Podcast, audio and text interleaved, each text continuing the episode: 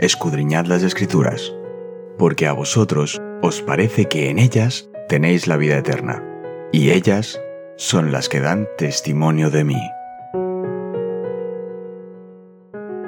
Es momento de nuestro encuentro con Cristo.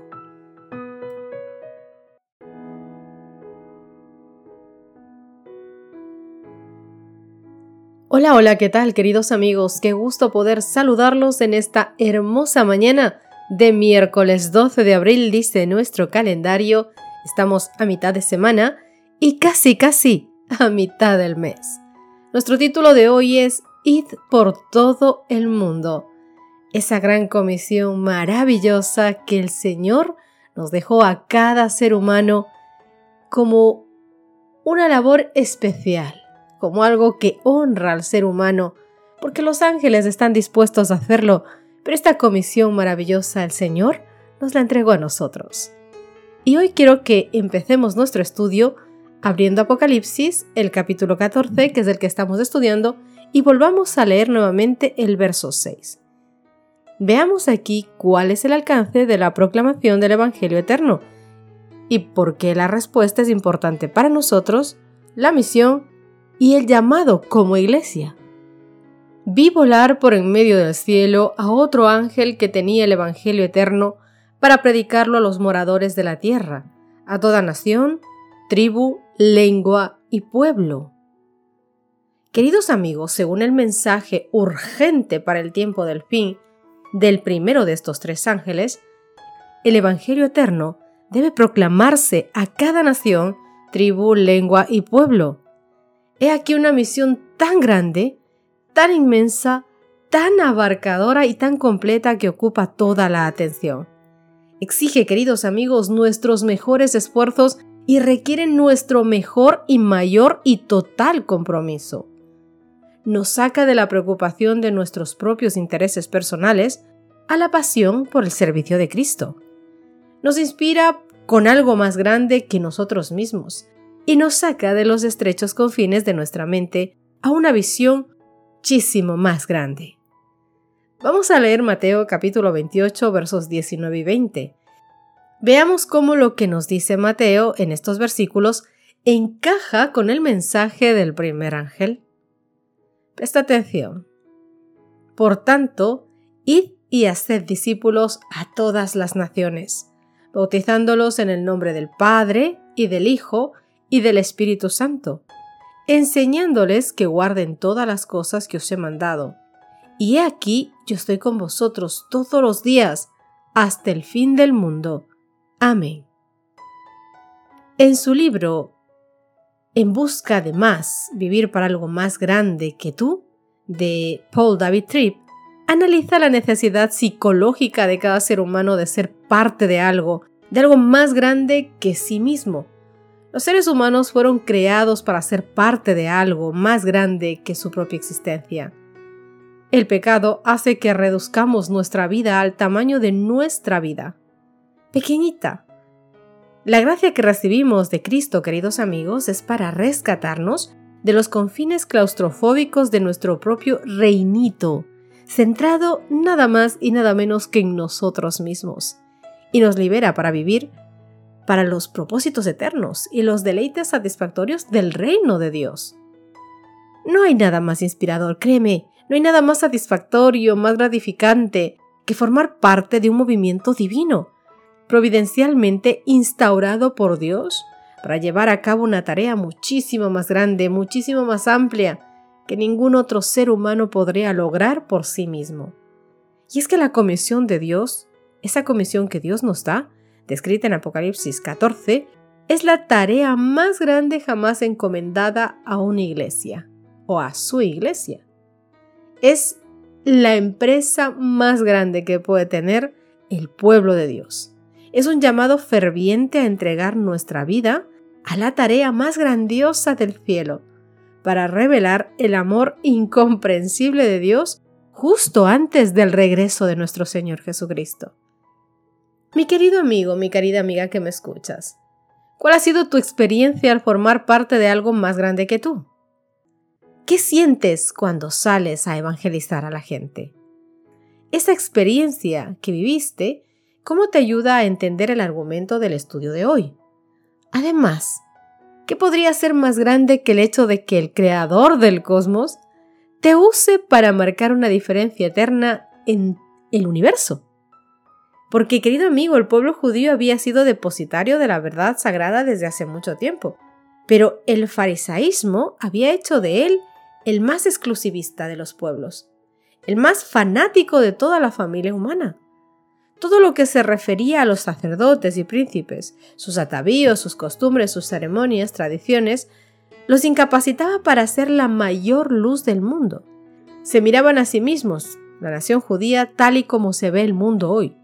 Pero Cristo comisionó a sus discípulos para que proclamasen una fe en un culto que no se centrase en ideas de casta ni de país, una fe que se adaptara a todos los pueblos, a todas las naciones, a todas las clases de hombres, a todas las lenguas, a todas las tribus, a todos los pueblos. Cristo ordenó a sus discípulos que empezasen en Jerusalén, claro está, la obra que él había encomendado y que había dejado en sus manos. Jerusalén había sido el escenario de su asombrosa condescendencia hacia la familia humana. Allí Jesucristo había sufrido, había sido rechazado y había sido condenado. La tierra de Judea era el lugar donde había nacido.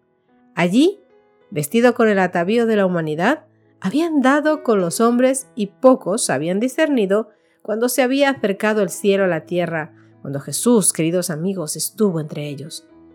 En Jerusalén debían empezar la obra los discípulos. Todos los que reciben el mensaje del Evangelio en su corazón anhelarán proclamar este mensaje. El amor de Cristo ha de expresarse, queridos amigos. Aquellos que nos hemos vestido de Cristo, relataremos nuestras propias experiencias, reproduciendo paso a paso la dirección del Espíritu Santo en nuestras vidas nuestra hambre, nuestra sed de conocimiento de Dios y de Cristo Jesús, a quien hemos conocido y que hemos amado. Hemos de escudriñar las escrituras. Querido amigo, si tan solo tú y yo y cada ser humano en esta tierra pudiese comprender cuán fervorosamente trabajó Jesús para sembrar el mundo con la semilla del Evangelio, nosotros, que vivimos en el mismo fin del tiempo de gracia, Créeme, trabajaríamos aún más, trabajaríamos sin descanso para dar el pan de vida a las almas que perecen. Tenemos poco tiempo, realmente tenemos muy poco tiempo para prepararnos para la eternidad. La luz que Dios nos ha dado como pueblo no se ha dado para que la guardemos solo para nosotros mismos o para nuestro pueblo. Hemos de actuar en armonía con la gran comisión dada a cada discípulo de Cristo para llevar a todo el mundo la luz de la verdad. Tú me puedes decir, es que yo no conozco mucho de la Biblia. O me puedes decir, es que yo no soy pastor, es que yo no soy anciano, es que yo no soy tal o cual. Mi querido amigo, como has podido ver, esta comisión no es solamente para pastores, no es solamente para misioneros, no es solamente para ancianos de iglesia, no es solamente para líderes de iglesia, no. Todo aquel que ha aceptado a Cristo en su vida se convierte en un discípulo de Cristo y tiene la honra y la responsabilidad de mostrar a Cristo al mundo, de llevar el Evangelio eterno, el mensaje eterno a todo el mundo, de la manera en la que tú puedas hacerlo. No todos predican, no todos ministran, no todos saben cantar, no todos saben hacer tal o cual cosa. Cada uno somos especiales haciendo algo en particular. Explota, mi querido amigo, ese algo en particular que Dios te dio en la obra del Señor, en la obra de nuestro Padre Celestial. Haz que todo el mundo, todos los que estén a tu alcance, puedan enterarse de quién es Dios, de su amor eterno, tan grande, tan profundo, que dio su vida por cada uno de ellos. Hoy te invito a que tú puedas ser un misionero evangelizador con el Evangelio eterno a todo el mundo, a todos los que tú puedas hacer enterar de esta gran maravillosa verdad, de este gran y maravilloso mensaje de amor de nuestro Padre Celestial. Hoy te invito a que podamos terminar nuestro estudio haciendo una oración, pidiéndole al Señor discernimiento en cuanto a esto, para que podamos crear planes, para que podamos ser activos proactivos, llevando el mensaje de Dios al mundo. Ora conmigo. Querido Señor que estás en los cielos, te damos inmensas gracias, Señor, por tu bendición, por tu amor, por tu misericordia. Padre Santo, nos has encomendado una maravillosa labor a cada uno de tus hijos, llevar el Evangelio eterno a todo el mundo. Padre Santo, que no demoremos, que no divaguemos, que no posterguemos, que no procrastinemos este asunto, sino que cada hijo tuyo busquemos la manera, Dios mío, de hacernos escuchar, de predicar este mensaje al mundo para que todos, todos puedan saber hijos de quiénes son y el amor inmenso que tú has tenido por nosotros. Pon en nosotros, Señor, tu Santo Espíritu, una porción inmensa de tu Santo Espíritu. Pon en nosotros miradas, palabras, actitudes, carácter, amor, para que pueda hacer esta labor bendecida, Señor, y que lleguemos a muchas personas.